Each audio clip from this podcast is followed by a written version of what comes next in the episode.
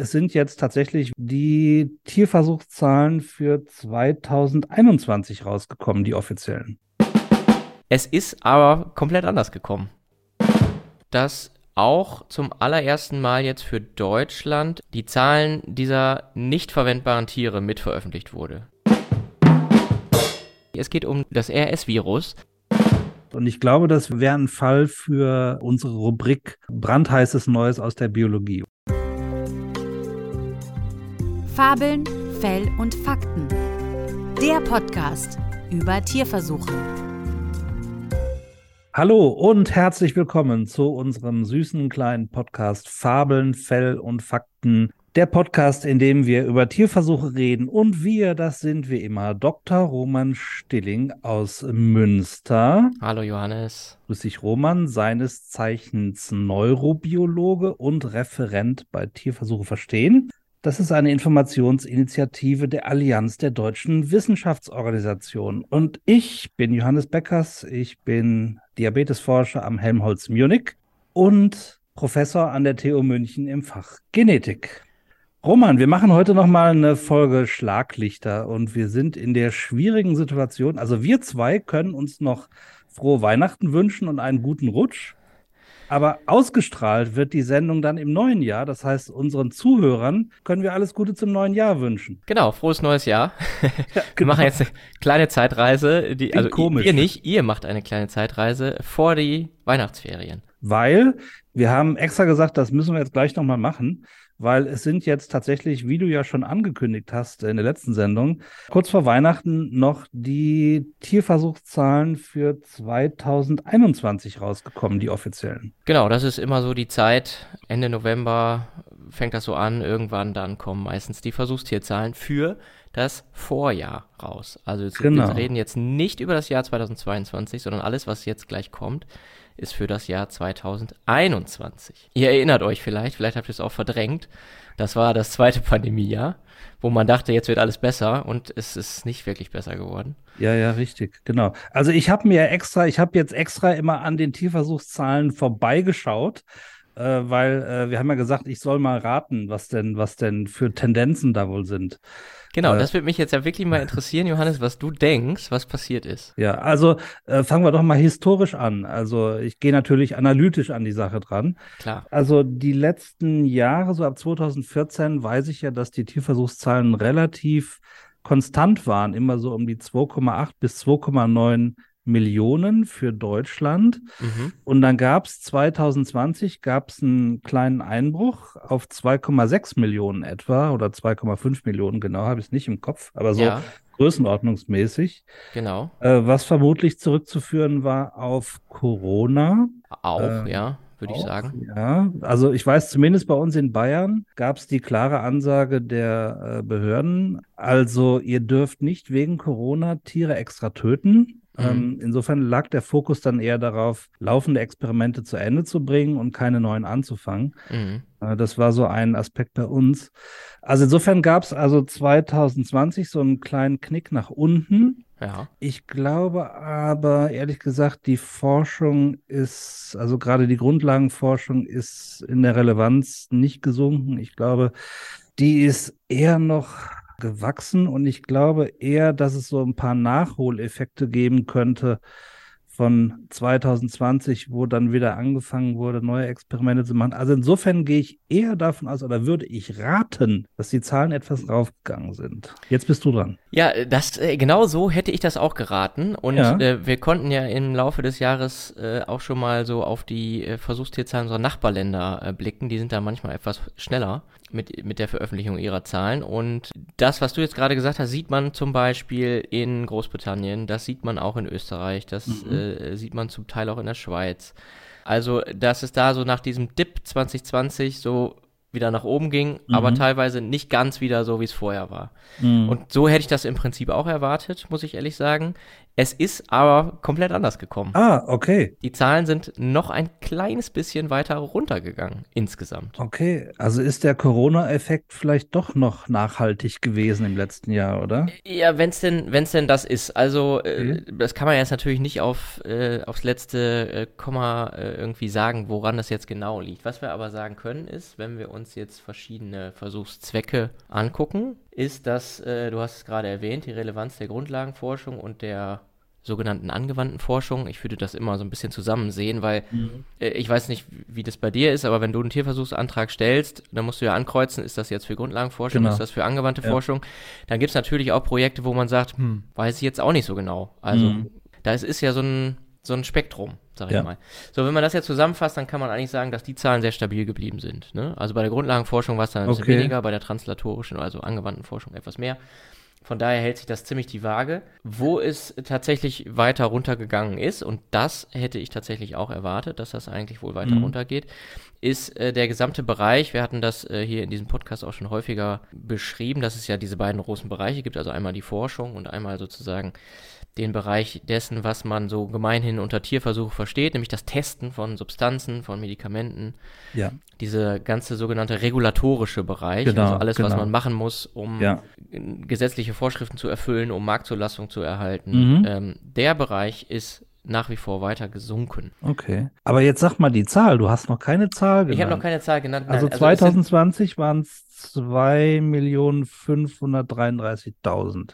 Genau, und jetzt sind es 2.503.000. Äh, also kleines ah, bisschen. Okay. Ein, ein, also eigentlich eher, ich würde sagen, so auf dem Niveau wie, wie 2020, ja. oder? So. Genau, genau. Okay. Das kann man, kann man so sagen. Genau, ein bisschen Schwankungen hat man ja immer, irgendwie je nachdem, welche Projekte angefangen, welche mhm. beendet werden und so weiter. Okay. Aber, äh, also, wie gesagt, ich hätte auch erwartet, es geht eher nach oben, aber es mhm. ist äh, tatsächlich eher weiter nach unten gegangen, beziehungsweise ja. gleich stabil geblieben. Und okay. ähm, das äh, war schon mal so die erste Überraschung. Ja. Die zweite Überraschung war, dass auch zum allerersten Mal jetzt für Deutschland in dieser jährlichen deutschen Statistik die Zahlen dieser nicht verwendbaren Tiere mit veröffentlicht wurde. Okay. Das sind das sind also Tiere, die sozusagen für die Forschung gezüchtet werden mhm. und eigentlich auch für ihren Einsatz in Tierversuchen, aber nicht alle Tiere, die gezüchtet werden und geboren werden, kann man auch in Tierversuchen verwenden, besonders mhm. natürlich in der, in der Genetik, also da, wo mhm. man mit genetisch veränderten Tieren arbeitet. Ja, ja. Lässt sich auch nicht komplett vermeiden, selbst äh, bei bester, sorgfältigster Zuchtplanung. Ja. Sollen wir mal ein Beispiel machen? Ja, machen wir ein Beispiel. Also ein Beispiel wäre, ich habe eine, eine Knockout-Maus von einem bestimmten Gen. Ja. Und ich kann das Merkmal, das dadurch erzeugt wird, nur bei homozygoten Nachkommen mir anschauen. Ja. Ne? So, dann kann ich also heterozygote Eltern verpaaren und kriege dann 25% Wildtyp, 50% heterozygote und 25% homozygot. Genau. Und jetzt habe ich von den äh, gemischt erbigen, also von den Heterozygoten, habe ich also sehr viel mehr als von den anderen. So, und das ist für die Statistik und so immer schwierig, äh, weil man will gleich große Gruppen haben und so. Und das ist so ein Beispiel, wie es dazu kommt, dass man manchmal überzählige Tiere hat. Genau, diese, diese Tiere, die also nicht in, in Tierversuchen verwendet werden können. Und die genau. wird schon seit längerem auch ähm, mit erfasst sozusagen. Zum allerersten Mal gab es eine Zahl dafür für Deutschland ähm, eben für das Jahr 2017. Das mhm. war auf die EU macht alle fünf Jahre so einen großen, umfassenden Bericht über ihre Richtlinie und was da mhm. so bei rausgekommen ist. Und da gab es zum ersten Mal einen Bericht über diese Zahl. Die Zahl war damals für 2017 3,9 Millionen, also fast 4 Millionen Tiere, mhm. die da eben diese äh, nicht verwendbaren Tiere waren und die dann getötet wurden, ohne mhm. einem wissenschaftlichen anderen Zweck zugeführt worden ja. zu sein. Ja, ja. Und diese Zahl ist jetzt erstmals sozusagen in, die, in der deutschen jährlichen Statistik aufgetaucht. Und wir okay. gehen jetzt mal davon aus, dass die äh, da jedes Jahr jetzt wieder äh, auftaucht, mhm. weil die seit letztem Jahr jetzt eben halt jährlich auch erfasst wird. Das mhm. ist äh, mit der Novellierung des Tierschutzgesetzes, hatten wir hier auch im Podcast. Mhm. Folge weiß ich jetzt gerade nicht, schon besprochen äh, ist das mit aufgenommen worden, dass das jetzt jährlich erfasst wird. Und äh, die Zahl, die wir jetzt für dieses Jahr haben, ist 2,5 Millionen. Also genauso mhm. hoch wie ja. die Versuchstierzahl. Ja, ja, ja. Das ist an und für sich auch interessant. Also, äh, wenn nicht sogar überraschend. Du meinst, weil, dass das so eine hohe Zahl ist? Nee, eigentlich eher, dass das so eine niedrige Zahl ist. Mhm, okay. Also, was heißt hoch, was, was niedrig? So richtig wissen wir das ja nicht, was wir da eigentlich äh, erwarten ja, ja. müssen, weil wir hatten ja nur diesen einen Anhaltspunkt 2017 genau. Ähm, mit 3,9 Millionen. Mhm. Und jetzt äh, haben wir eine neue Zahl, die wahrscheinlich auch ein bisschen verlässlicher ist, weil damals gab es, wie gesagt, noch gar keine Rechtsgrundlage, die Zahlen so äh, genau zu erheben. Und wenn man sich die Zahlen mal genau anguckt, sieht man das auch. Die sind alle bis auf äh, Tausender-Stellen gerundet in der mhm. ersten, also für die 2017er Zahlen. Und jetzt ja. haben wir äh, so gute Zahlen, wie es eben geht, also ja. sehr verlässliche Zahlen. Ja. Ähm, und die stehen bei 2,5 Millionen für 2021. Mhm. Ja. Das ist erstmal interessant. Ja, ja gut, da wird es bestimmt auch wieder äh, Organisationen geben, die dann sagen werden, ah, die habt ihr uns jetzt bislang alle verheimlicht. Ähm, aber das ist ja überhaupt nicht der Fall. Also verheimlicht haben wir die überhaupt nicht, sondern die wurden halt einfach, die werden einfach nicht in Tierversuchen eingesetzt. Äh, die werden dafür nicht verwendet. Das heißt, die haben auch kein zusätzliches Leiden oder sowas. Das heißt, da ist nichts verheimlicht worden. Die Frage ist jetzt, also ich meine, natürlich werden diese Tiere dann auch getötet. Denn die sterben ja hier nicht aus Altersschwäche oder weil sie von der Leiter fallen oder was, sondern die werden natürlich getötet, weil sie nicht mehr gebraucht werden. Ne? Die aller, aller, allermeisten Tiere, die in menschlicher Obhut sind, werden getötet. Werden die irgendwann getötet. Die genau. wenigsten sterben ja. einfach so. Ja, ne? Genau. Ähm, ja. Und äh, die Frage ist immer nur, wann. Genau, wenn sie krank werden, dann sehen wir das meistens vorher, dann werden sie getötet, weil sie leiden und sie werden halt getötet, wenn sie nicht für einen Tierversuch verwendet werden. Das ist auch so, genau. Ja, ist auch noch ein komplexes Thema, da hängt ja einiges dran. Äh, Roman, du weißt das natürlich, die Frage nach dem vernünftigen Grund des Tötens. Genau, da wollen ähm, wir jetzt aber, glaube ich, gar nicht so tief einsteigen, weil wir wollen uns ja. Äh, da müssen um wir uns tiefer mal mit befassen. Das genau. Können wir mal machen, ja, können wir mal ja. auf die Agenda. Komplexes setzen. Thema ist das. Ja, ähm, aber genau, zurück zu den Versuchstierzahlen. Ja. Ähm, ja, äh, hast du, hast du äh, irgendwelche besonderen ähm, Bereiche, was dich, was dich besonders interessiert? Ja, mich interessiert natürlich immer besonders die Grundlagenforschung, weil das für mich äh, der Bereich der Forschung ist, wo die tollen Dinge passieren, die die Welt verändern. Nur dauert es halt immer ein bisschen länger, bis es dann jemand merkt. ähm, also insofern, ja. also wenn du da noch was hast zu der Grundlagenforschung, interessiert mich das immer. Also was man zum Beispiel sagen kann, das ist vielleicht äh, ein ganz interessanter Side-Fact irgendwie. Mhm dass in der Grundlagenforschung die Belastung der Tiere, also die, die, wie sehr sie unter den Versuchsbedingungen leiden, das wird ja mhm. erfasst. Ja, wird erfasst, genau. Gibt es äh, äh, also vier verschiedene Kategorien. Mhm. Gering, mittel, schwere Belastung sind mhm. die drei Kategorien und dann noch sozusagen eine außerhalb der Reihenfolge.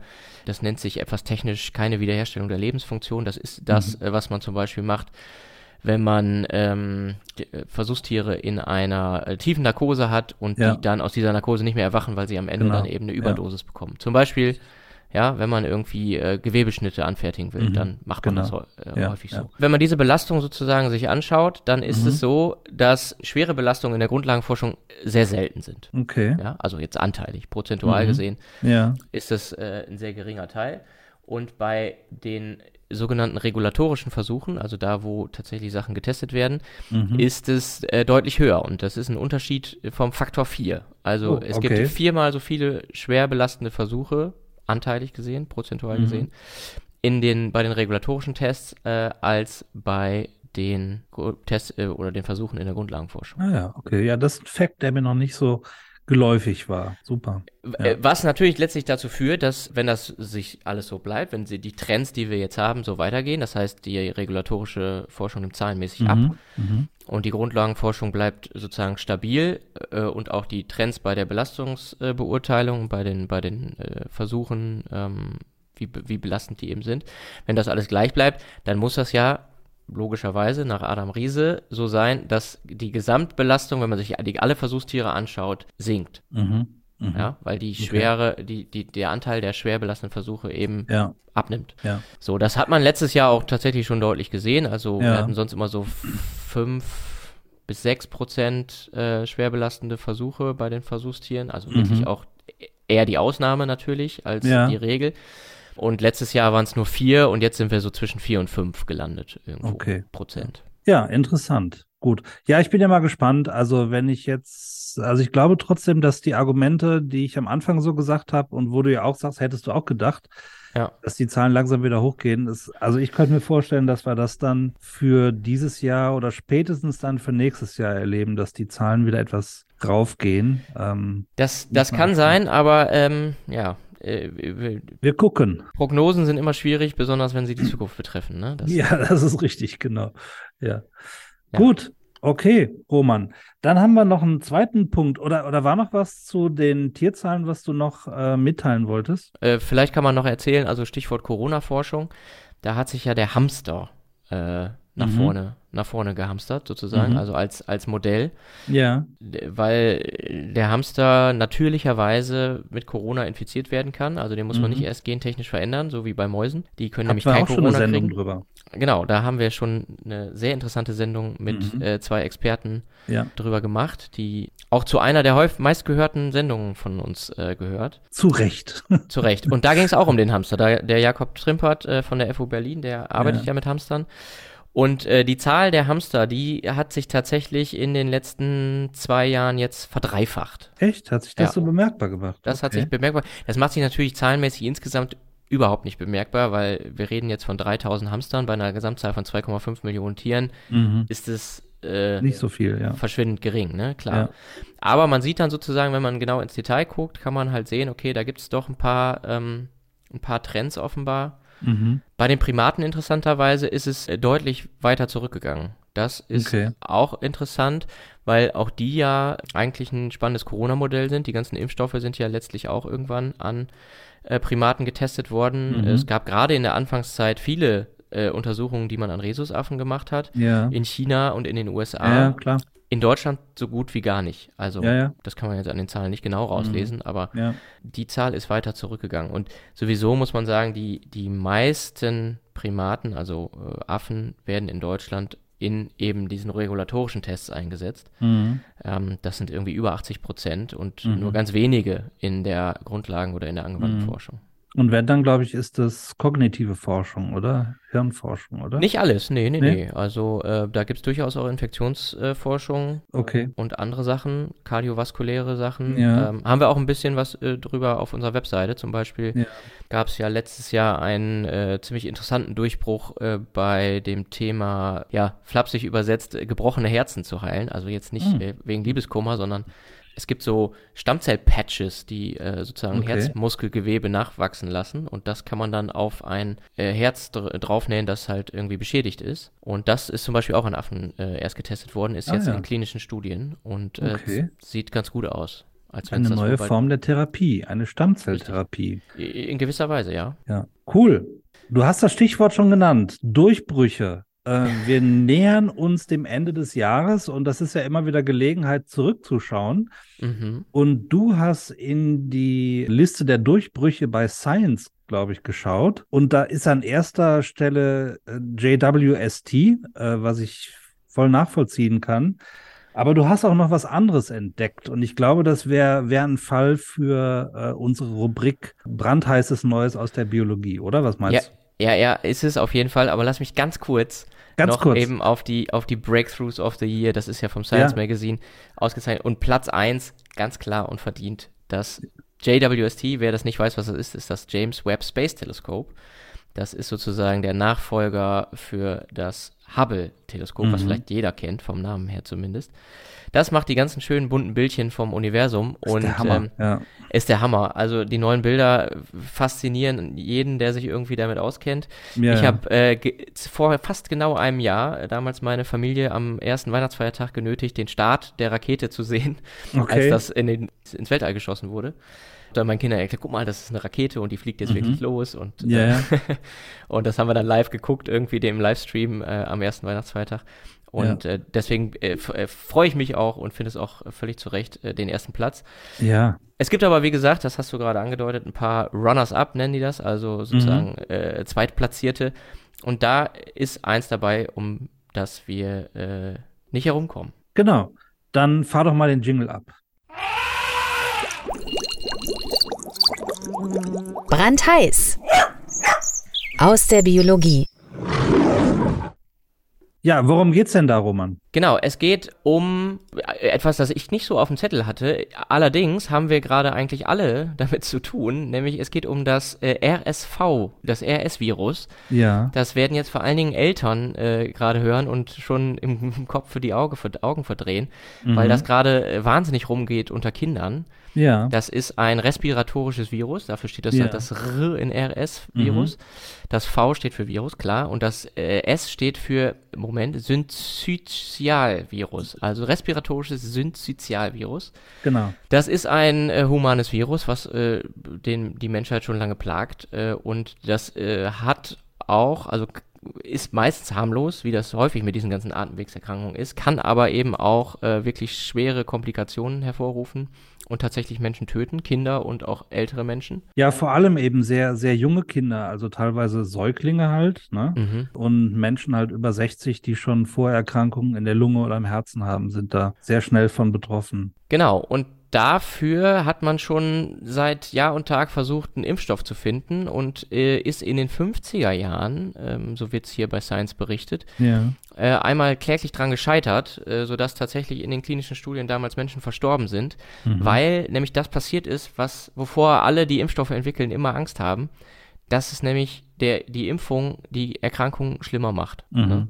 Ja. Ähm, und also sozusagen den gegenteiligen Effekt hat. Und das liegt einfach daran, dass man da damals Antigene für die Impfung genommen hat, wo der Körper dann nicht so tolle neutralisierende Antikörper entwickelt hat, sondern die Antikörper haben das Virus eben nicht neutralisiert, ähm, mhm. ter ter terminalisiert, ja. ähm, sondern haben ja dazu beigetragen, dass das Virus dann noch schneller in die Zellen reingekommen äh, ist. Genau. Und dann wusste man lange nicht, wie man da jetzt weitermachen sollte. Und da mittlerweile ist man aber soweit und äh, es gibt jetzt mehrere Impfstoffkandidaten, die mhm. schon in Phase 3 sind und die genau. auch schon gezeigt haben, dass sie toll äh, schützen können vor schweren ja. Erkrankungen. Ja. Und äh, das Science Magazine weist explizit auf eine Studie hin, die äh, da ähm, den Durchbruch mitgebracht hat. Und das ist natürlich jetzt schon etwas länger her, weil wir sind ja jetzt in der Kette der Entwicklung Entwicklung äh, dieses Impfstoffs schon deutlich weiter. Äh, wir reden also jetzt über eine Studie von 2013, die in den USA von den National Institutes äh, of Allergy and Infectious Diseases, das ist das gleiche, die auch an dem Moderna-Impfstoff jetzt mhm. mit beteiligt waren, mhm wo äh, Fauci auch, glaube ich, schon damals äh, Chef war. Mhm. Und ähm, die haben ähm, damals nämlich gesagt, okay, wir müssen da jetzt nochmal ran, wir müssen ein anderes Antigen finden und haben äh, sich äh, durch Strukturaufklärung der Oberflächenproteine des Virus äh, das alles nochmal ganz genau angeguckt wo könnten da Antikörper am besten binden, haben also ganz viel sozusagen Biochemie gemacht, Strukturbiologie, Biophysik und äh, haben dann sozusagen sich ein, also ein neues Antigen äh, rausgefunden, haben festgestellt, das triggert total tolle neutralisierende Antikörper, mhm. unter anderem in Mäusen und auch in Rhesusaffen. Also ja. die haben das damals in dieser Studie, die hier auch äh, mit extra für den Durchbruch benannt wird, direkt getestet und haben auch die Immunogenizität Immunogenicity in Mäusen und in Affen getestet und haben festgestellt, ja, klar, das funktioniert ganz hervorragend. Und darauf aufbauend sind eben jetzt die neuen Impfstoffe, die wahrscheinlich nächstes Jahr schon zugelassen werden, dann jetzt entstanden. Und das genau. ist doch ein toller Durchbruch. Ich finde, das zeigt auch nochmal, dass es auch immer wieder Rückschläge gibt in der Forschung. Ja. Äh, wie gesagt, das ist jetzt auch schon irgendwie 50 Jahre her damals und wie lange es dann auch dauern kann, bis man ja. äh, sozusagen dann wieder überhaupt einen neuen Anlauf wagt, weil sowas, solche Rückschläge sind natürlich enorm schädlich für die Motivation und natürlich für die Forschung und äh, auch für das Allgemeine sozusagen Herangehen an bestimmte äh, Erkrankungen. Ja. Ähm, aber es ist doch toll, dass da nicht aufgegeben wurde und dass man dann gesagt hat, wir machen, wir versuchen es nochmal anders. Ja. Mit neuen Methoden und äh, mit einem neuen Konzept und ja. Genau. Deswegen, also ich hatte es nicht auf dem Zettel und äh, es quält uns alle gerade irgendwie und vielleicht wird es ab nächstes Jahr dann etwas erträglicher, wenn da eine breite Impfung zur Verfügung steht. Ja, ja, ja, genau. Ja, also zwei Punkte, wenn ich die noch anführen darf, äh, Bitte, Roman. Also ich glaube, ein, ein wichtiger Durchbruch dabei war, dass man äh, gesehen hat, dass es wichtig ist, dass man die Antikörper herstellt gegen ein bestimmtes Protein von dem Virus, bevor es sich angedockt hat an die Zelle, wo der Virus eigentlich rein will. Mhm. Also dieser, äh, dieser Virus trägt auf der Oberfläche quasi einen, einen Schlüssel, mit dem er reinkommt in die Zellen, die er infizieren will, in der Lunge. Und während der Virus andockt, ändert dieses Protein seine Struktur, seine Form. Mhm. Und das, der Trick ist jetzt, glaube ich, dass sie erkannt haben, dass man gute Antikörper herstellen kann, wenn man diese, diese Form des F-Proteins, so heißt dieses Protein, vor dem Andocken stabilisieren kann.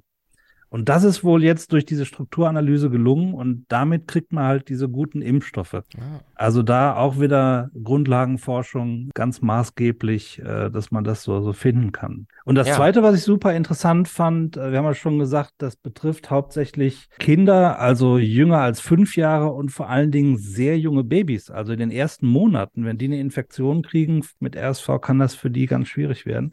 Und das Interessante ist, dass man äh, die schwangeren Mütter bereits äh, vakzinieren kann und die dann die Antikörper über Plazenta und später dann über die Muttermilch tatsächlich an die Säuglinge weitergeben und dass das auch einen Infektionsschutz gibt. Das fand ja, ich auch noch einen ganz, ganz interessanten Aspekt. Das ist krass. Das ne? möglich ist. Ja, ist super, ja. ja. Genau, ist natürlich wieder mehr Verantwortung für die Mütter irgendwo, die dann eine Entscheidung zu treffen haben irgendwie, aber prinzipiell finde ich das super, dass man eben so früh dann quasi einen Säugling schon immunisieren kann, weil das ist bei denen, glaube ich, also drum gibt es viele Impfungen auch erst nach dem sechsten, siebten Monat oder so, mhm. weil man die Reaktion von Säuglingen auf, auf Vakzinierung gar nicht so gut vorhersagen kann. Drum ist das eigentlich eine tolle Sache, dass man das über die Mütter machen kann. Dann. Und kann man auch schlecht testen, ne? Also ja, genau. die, also Säuglinge in eine klinische Studie zu bringen, ist natürlich. Äh, das ist sehr schwierig, ja. Sehr ja. schwierig, klar. Ja.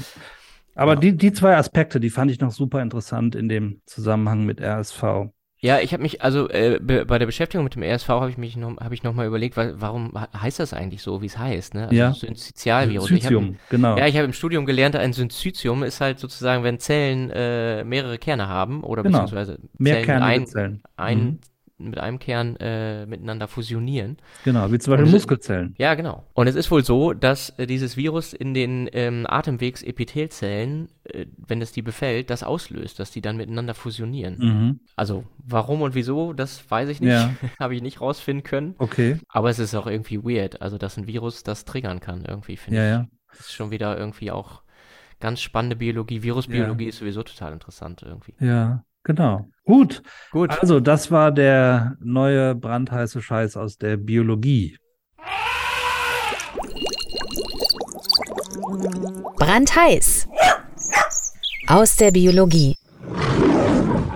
Ja, Roman, dann äh, das war's jetzt für 2022 für uns. Ja, äh, Johannes, da haben wir, glaube ich, dann für diese Folge das abgesprochen, was wir absprechen wollten. Ähm, genau. Aus meiner Sicht ist da der Deckel drauf. Ja, ich finde auch, da ist der Deckel drauf. Deckel drauf. Genau, und dann ist für uns auch für das Jahr äh, der Deckel drauf. Wir haben euch genau. in der letzten Folge schon äh, alles Gute gewünscht. Jetzt wünschen wir euch äh, wir frohes mal. Neues. Frohes Neues, genau. Dir genau. wünsche ich aber noch schöne Weihnachten. ja, genau. Dir auch. Und genau. ähm, wir hören uns im neuen Jahr. Genau. Bis dann. Alles Gute. Ciao. Tschüss.